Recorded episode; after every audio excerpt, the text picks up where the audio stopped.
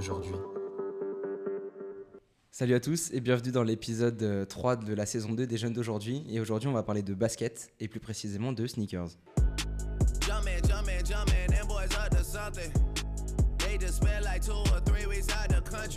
Et pour parler de ça aujourd'hui, j'ai à ma droite Yvan. Salut Jules. Salut Yvan. Et à ma gauche Saïef. Salut Jules. Yvan et Saïef euh, sont deux acheteurs qui travaillent chez With the New. Ils ont fait de leur passion aujourd'hui leur métier. Donc ils vont nous expliquer leur passé et comment ils sont arrivés au- aujourd'hui à, à bosser euh, pour cette entreprise. Et surtout comment ils ont vu l'évolution de, de ce marché et quel rôle ils, ont dans, dans celui-ci. Je vais commencer par une petite question. Euh, D'où vient votre passion pour euh, les sneakers et la basket en général? Tu laisses commencer, Ouais, moi, le- la passion pour la basket vient de plusieurs choses. Le sport, notamment le basketball, et également ma socialisation primaire. Euh, étant donné que je viens de, de quartiers un peu populaires, la basket a toujours été un sujet central euh, lorsque j'ai grandi. Notamment euh, tout ce qui est Air Max, TN. Et d'un point de vue sport, notamment basket, c'est tout ce qui était Jordan. Donc cette passion, je la nourris depuis très jeune. Voilà, la basket, ça a toujours été la pièce centrale de ton outfit, de ta tenue vestimentaire. Je- ça vient de là. Et pour toi Yvan? Moi, du coup, ça vient du lycée. Quand j'ai commencé à faire du skate, bah, je regardais des clips vidéo de, de skate euh, par-ci par-là. Du coup, je regardais pas mal de vidéos de skate de, de la Team Suprême. Ça m'a emmené à m'intéresser à cette marque-là. Du coup, ça m'a directement aussi euh, emmené vers euh, toute la mode, entre guillemets, streetwear. Et à cette époque-là, les personnes qui portaient du Suprême, ça portait aussi d'autres marques comme Palace, etc. Et ça portait aussi, du coup, des, des paires que qu'on parlera certainement plus tard parce que c'est c'était un peu le début de cet engouement-là aussi. Et du coup, à quel moment t'es vraiment entré dedans, à t'y intéresser euh, tous les jours, etc. et que ça devienne vraiment une grosse, grosse passion? Ben, c'est à peu près la même période. Je voulais m'acheter certains articles, certains produits que, au final, ben, qui n'étaient plus disponibles. Et je m'étais posé la question euh, Comment faire? Comment faire, tout simplement. Donc tu cherches à droite à gauche, sur des blogs, sur des groupes, enfin un peu partout. Tu te renseignes et après, ben, tu, tu trouves un peu euh, comment, comment du coup se les procurer. Et c'est comme ça que du coup tu commences à, à toucher à un premier produit et que Ça t'entraîne vers la suite après. Ouais, exactement. Et toi, Saïef, à quel moment t'as vraiment décidé de rentrer dedans et, et d'en faire ton, ton quotidien? Euh, moi, c'est lorsque j'ai commencé à utiliser l'argent de ma bourse, Ok. euh, fin lycée et également euh, université. Euh, moi, j'ai toujours été du coup fan des paires, mais j'avais jamais euh, assez d'argent pour euh, payer ce qu'on appelle le retail, c'est-à-dire le prix de base d'une paire. C'est comme ça que Euh, vraiment rentré dedans. C'est comme ça que je suis vraiment rentré dedans. J'avais des amis qui avaient déjà un peu campé dans mon lycée. Et voilà, après de fil en aiguille, bah, j'ai commencé à monter. Euh, S'en est suivi la hype euh, suprême, Yeezy. Donc il y a quand même pas mal d'années. Il y a combien de temps Il y a 5-6 ans. Ok. Je- Là, on est plus sur la sixième année, je pense même. 6-7 Plus. même. Mais euh, ouais, j'ai 25 ans, donc j'ai commencé à 18 ans en fait. Ok. 18, 17, 17, 18 ans. Du coup, pour expliquer un peu aux gens qui ne connaissent pas trop ce, milieu, je vais vous laisser un peu expliquer comment ça a démarré, comment ça s'est démocratisé et, euh, et surtout aujourd'hui comment ça marche pour, euh, pour avoir ce, genre- ce genre de paire euh, assez rare. Alors, de base, ce milieu, il est destiné, on va dire, aux passionnés, aux gens qui, qui cherchent vraiment les paires. Donc, la distribution était limitée la, distri- la distribution était principalement en magasin. Pour euh, arriver en premier euh, dans ces magasins-là, hum, il y avait ce qu'on appelait des camps. Des camps, c'est euh, le principe bah, du coup de camper devant un magasin pour avoir son produit. Il y avait également un système de liste la personne qui arrivait en premier faisait une liste des, personnes qui, venaient dans l'ordre pour que ce soit respecté le jour de la sortie. Et donc la personne qui est chargée de la liste est censée camper tout le long, jusqu'à la sortie de la paire. Et ça peut durer une semaine, deux semaines. et maintenant aujourd'hui, euh, ça, ça n'existe plus du Ça tout. n'existe plus. Pourquoi? Parce que, les- c'est, euh, comme on a dit, c'est des produits qui de base euh, sont à 140 euros, qui se revendent à, à l'époque, hein, c'était plus 300 euros. Il y, a, eu euh, des embrouilles, il y a eu des sûr, bagarres. il y a des et- embrouilles, des bagarres, mais même aujourd'hui, le pire, c'est que on est arrivé à un tel point que de nos jours, il y a toujours des semi-camps, parce qu'il y a des, toujours des sorties en magasin, euh, des camps de peut-être une nuit ou même pas, tu vois, des camps de deux heures, euh, et ça dégénère pour 25 euros. Hmm. Je trouve ça regrettable. On va dire le monde de la sneaker s'est démocratisé. Il y a plus de, plus de personnes qui sont intéressées. Donc la suite, c'était de changer le canal de distribution et passer via un système plus online, c'est-à-dire en ligne du coup, Pour Euh, permettre à plus de personnes de les avoir. C'est ça, Ok. via raffle, donc des tirages au sort. Tu gagnes, quand même, c'est incroyable. Tu fais un tirage au sort pour avoir le droit D'acheter. un produit. Ouais, bah il y a, y a eu beaucoup de problèmes, que ce soit lors des camps ou même euh, certains sites qui sortaient des paires euh, sur leur- bah, du coup online, sur le site internet directement. Et il y a des problèmes d'attaque de, de bots, etc. Et ça, il y a eu du coup euh, tirages au sort qui sont arrivés dans un premier temps pour euh, limiter en fait tout ça. Mais euh, très rapidement, euh, tout ça s'est fait aussi botter par des, du coup, Par des logiciels, un, un automatiques bot, c'est un logiciel pour. plusieurs en- entrées en fait, alors que tu es une personne derrière. Fait qu'il y a aussi eu, re-eu des drops de premier arrivé, premier service sur Internet. Et ça crée du coup beaucoup de frustra- frustration. Et c'est pour ça qu'on va parler plus tard de pourquoi il y a, y a une telle demande euh, au final sur, sur les paires. Quoi. Et, comment aujourd'hui tu as vu ce, milieu évoluer? Parce qu'au début, euh, il y avait. euh, les systèmes de raffle n'existaient pas, c'était les camps dans les shops, devant les, devant les, les boutiques, etc., pour essayer de choper le, maximum de paires euh, au prix d'achat. À aujourd'hui, avec euh, des gens qui, euh, qui revendent ou qui achètent en grosse quantité ou des grosses plateformes qui permettent de, de se procurer ces produits-là. Bah, le milieu s'est démocratisé énormément. Plus en plus de gens qui mettent des baskets. Euh, même des gens avec moi qui étaient avec moi au lycée, du coup, euh, ils ne mettaient pas forcément des baskets limitées, des Yeezy, des choses comme ça. Et aujourd'hui, je les retrouve, ils ont des baskets limitées, des dunks, des choses comme ça au pied. Donc ça prouve que le marché euh, s'est démocratisé, il s'ouvre à beaucoup de monde, notamment à travers des modèles moins niches. Parce qu'à l'époque, c'était c'était beaucoup de modèles niches. Il y avait moins de drops, moins de sorties de paires, du coup. Euh, parfois, pendant un mois, un mois et demi, deux mois, il n'y avait rien. Il n'y avait pas de paires, ça, ne sortait pas. Aujourd'hui, c'est tous les jours. Aujourd'hui, c'est pratiquement tous les jours. Et c'est en as vraiment pour tout le monde, pour tous les goûts et les couleurs. Le système euh, de distribution n'était pas pareil. Euh, parce que euh, forcément, avant, il y avait moins de paires. Et Il y moins avait de moins de paires, moins de demandes, il y avait moins de paires qui étaient produites. Parfois, on était euh, 50 devant un magasin, mais il y avait 20 paires. Mm. Donc, il, y avait ce- il y avait ça aussi. Et il y avait moins de monde, ce qui fait qu'il y avait moins de, de resellers, ce qu'on appelle. Et ce qui fait que bah, on se retrouvait tout, avec tout le temps les mêmes têtes qui campaient devant les magasins, ce qui crée des liens, ce qui. euh, communauté après, qui, une se, communauté, qui se crée. Une vraie communauté, chose que maintenant il y a toujours un peu, mais qui s'est perdu. Parce qu'avant, on savait que lui, il allait venir ici, que en fait, ce magasin-là, c'est le terrain d'un certain, que ce magasin, c'est le terrain d'un autre, et euh, voilà. Et toi, Yvan, comment t'as vu euh, évoluer ce milieu? T'as un Ben- peu la même expérience que, que Saïef ou pas avec les, les camps, etc. Et pareil ou, ou tu le vois d'une- d'une autre manière? Alors moi, c'est beaucoup plus euh, d'un point de vue euh, beaucoup moins terrain.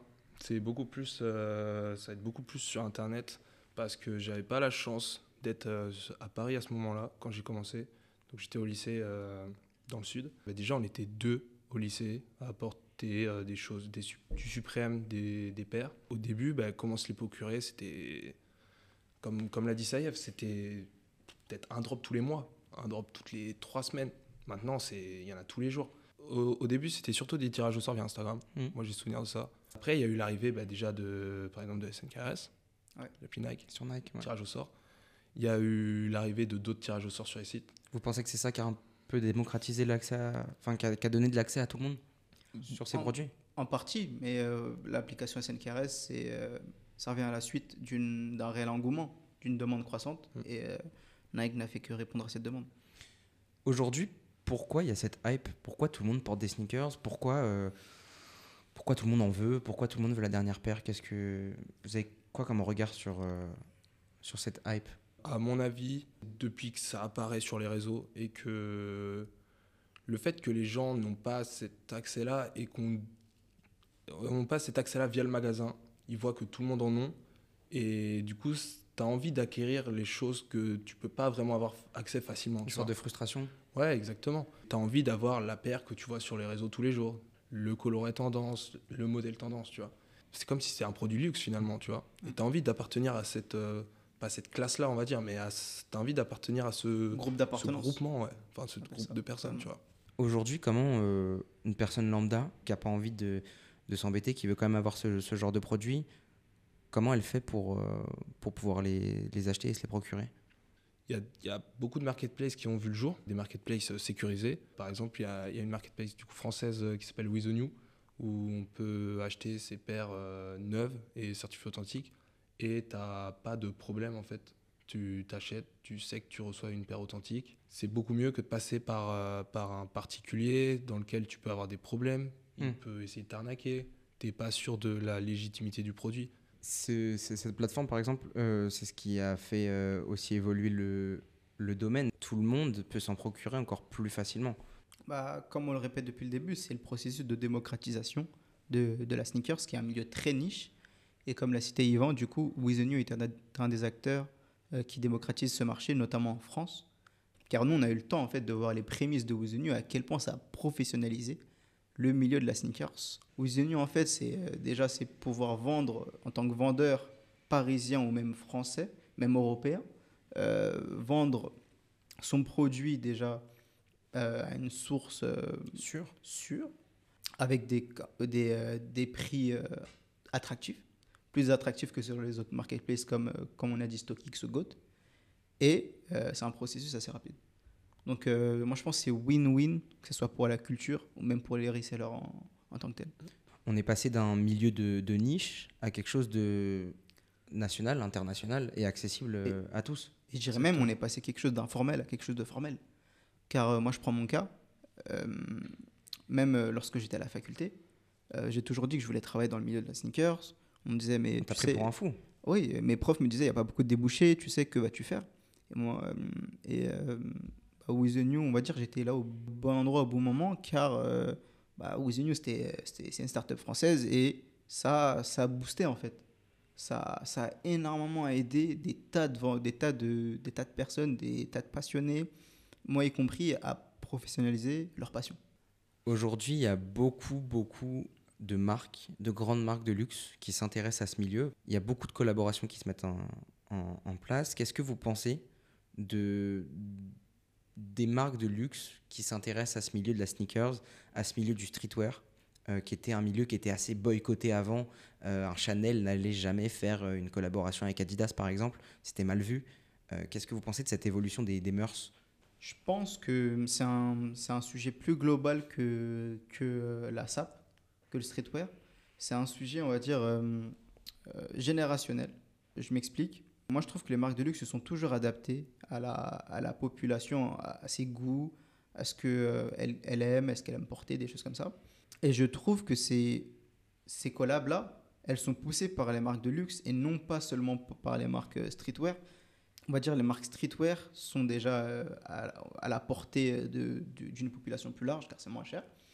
Avant, c'était mal vu de, on va dire, porter du, du Lacoste, du Sergio Tacchini, du Nike, du Adidas, des choses comme ça, parce que c'était porté par une certaine po- population que les marques de luxe ne voulaient pas entendre. Mais en fait, finalement, il y a tellement de gens qui viennent de ce milieu-là qui portent ce genre de, de- de produits que bah, hum, ça plaît au, euh, au- au luxe parce que ça manque à gagner, mine de rien Elles Et- sont obligées de s'adapter. elles sont obligées de s'adapter. Pour moi, euh, lorsqu'il y a une, une collaboration entre Gucci et, euh, et je prends l'exemple de The North Face, mais c'est pas le- l'exemple le plus parlant. Moi, je trouve que Gucci a plus à gagner dans un sens que, que parfois The North Face, tu vois. Même chose pour Supreme et Louis Vuitton. Ça, c'est pour moi, c'est la première super grosse collab entre du Ouais. luxe et du streetwear. Ça a un peu fait entrer cette, euh, ces mœurs-là. C'est ça. Que les deux pouvaient matcher ensemble. Suprême, c'était cool. Louis Vuitton, c'était cool, mais pour les gens qui avaient entre 40 et euh, 70 ans. Vous voyez ce que je veux dire? Suprême, c'était cool pour une jeunesse. Ça l'est de moins en moins parce que ça se, mon- ça se, ça se, mondia- ça se mondialise, mais c'est le processus même d'une marque. C'est que hum, la rareté fait le prix, la rareté fait la hype, la rareté fait l'engouement. J'aime bien prendre cet exemple-là pour parler aussi de, pour on va dire faire le parallèle avec le luxe et, euh, et, euh, et les marques basiques euh, en termes de, de vêtements, c'est euh, la musique lorsque j'étais plus jeune, moi j'ai 25 ans, je fais pas l'ancien, lorsque j'ai grandi, le rap, c'était mal vu. Ok? C'était pas écouté par tout C'était le pas monde. écouté par tout le monde. Maintenant, dans une école primaire, euh, je parle en CM2, et y a c'est toute la du classe rap. écoute du rap. Ouais. Le rap, c'est devenu la musique numéro une. Et c'est une musique street. Cette culture street s'est démocratisée car il y a de plus en plus de personnes qui en mettaient. Donc tu veux dire que cette culture se développe pas seulement dans le streetwear, l'habillement et, et les sneakers, mais ça se développe aussi dans nos modes de vie, Dans nos modes de vie, dans tout. dans l'art, dans, dans l'art, euh, voilà. L'art, c'est c'est l'exemple, euh, c'est un exemple aussi. Moi, je trouve que c'est l'avènement, on va dire, de la street culture. Et toi, euh, Yvan, qu'est-ce que tu penses de ces collaborations et des marques de luxe qui s'intéressent aujourd'hui à des choses qu'elles dénigraient à l'époque et qu'elles voulaient pas du tout entendre? Moi, je trouve ça cool aussi. Comme tu l'as dit, c'est quelque chose Par exemple, le streetwear, les baskets, c'était quelque chose qui était très dénigré. Ce genre de collaboration, ça fait changer l'idée de, tout le monde sur ce, sur ce sujet-là, tu vois. Et maintenant, on peut voir euh, énormément de personnes et de toutes classes porter des, des paires de, baskets. Donc le luxe a sa place aujourd'hui dans le, dans le streetwear. Et inversement, le streetwear a sa place dans, dans le luxe. Ça peut faire plus ou moins sens, mais euh, oui, c'est des choses qui se rapprochent de plus en plus. Je prends l'exemple Kanye West, mais maintenant ses contrats ont sauté. Il avait un contrat et chez Adidas et chez Balenciaga. Ça montre que voilà, qu'il y a Tout une corrélation entre les deux et que tout se rejoigne. Est-ce que ça va rester un phénomène ou ça va s'ancrer dans la suite? Moi, je pense que ça va, ça va perdurer, dans le sens où on le voit actuellement, le nombre de personnes déjà qui, qui commencent à s'y intéresser, le nombre de personnes qui disent qu'ils préfèrent porter des, des paires de baskets pour être confort dedans plutôt que des chaussures de ville. Le nombre de personnes aussi qui préfèrent avoir une certaine silhouette, euh, certains jeux de matériaux, des choses qu'on ne retrouve pas sur des paires un peu classiques euh, de, de ville, on va dire. Et puis on le, on le voit avec les marques aussi qui, qui cherchent à tendre euh, À continuer ce phénomène à continuer ce phénomène et qui, ce phénomène et qui, qui tend euh, aussi vers euh, à s'adapter au monde actuel. Par exemple avec Nike et son, son gros programme Move to Zero qui produit des paires de plus en plus euh, éthiques pour, euh, pour l'environnement. On voit quand même une certaine volonté de vouloir faire mieux de et de vouloir euh, s'adapter euh, à tous les besoins et répondre à toutes les demandes finalement de, des, des consommateurs. Quoi. Est-ce que trop de basket va tuer la basket? Non, je pense que le milieu, euh, comme depuis toujours, s'adapte. Il y aura toujours des collabs, on va dire, euh, niches. Peut-être sous d'autres formes. Voilà, c'est ça. C'est euh, le milieu va, le milieu va innover, comme a dit du coup Yvan. Le milieu va s'adapter et il y aura toujours, toujours un marché secondaire pour moi. Il y aura toujours de la demande, il y aura toujours de la hype, mais c'est juste que la chose va se faire autre- autrement, dans le bon sens, dans le sens où bah, il y a plus de gens en- en- auront accès. Mais euh, moi, je pense que de toute façon, ce marché secondaire, il sera toujours présent car euh, c'est dans l'intérêt des marques. Car on a vu que la hype fait, on va dire, la notoriété de- La des marques la et la renommée. Et ça, ça fait parler de la marque, tout simplement. Merci beaucoup à vous deux pour euh, vos témoignages et pour cet épisode. C'était super intéressant. Euh, je rappelle aux gens qui nous écoutent que vous pouvez nous suivre sur euh, tous les réseaux sociaux et, et vous abonner à la chaîne YouTube pour suivre les prochains épisodes. Merci beaucoup à vous deux. Merci à toi, Merci. Jules. À bientôt. Salut.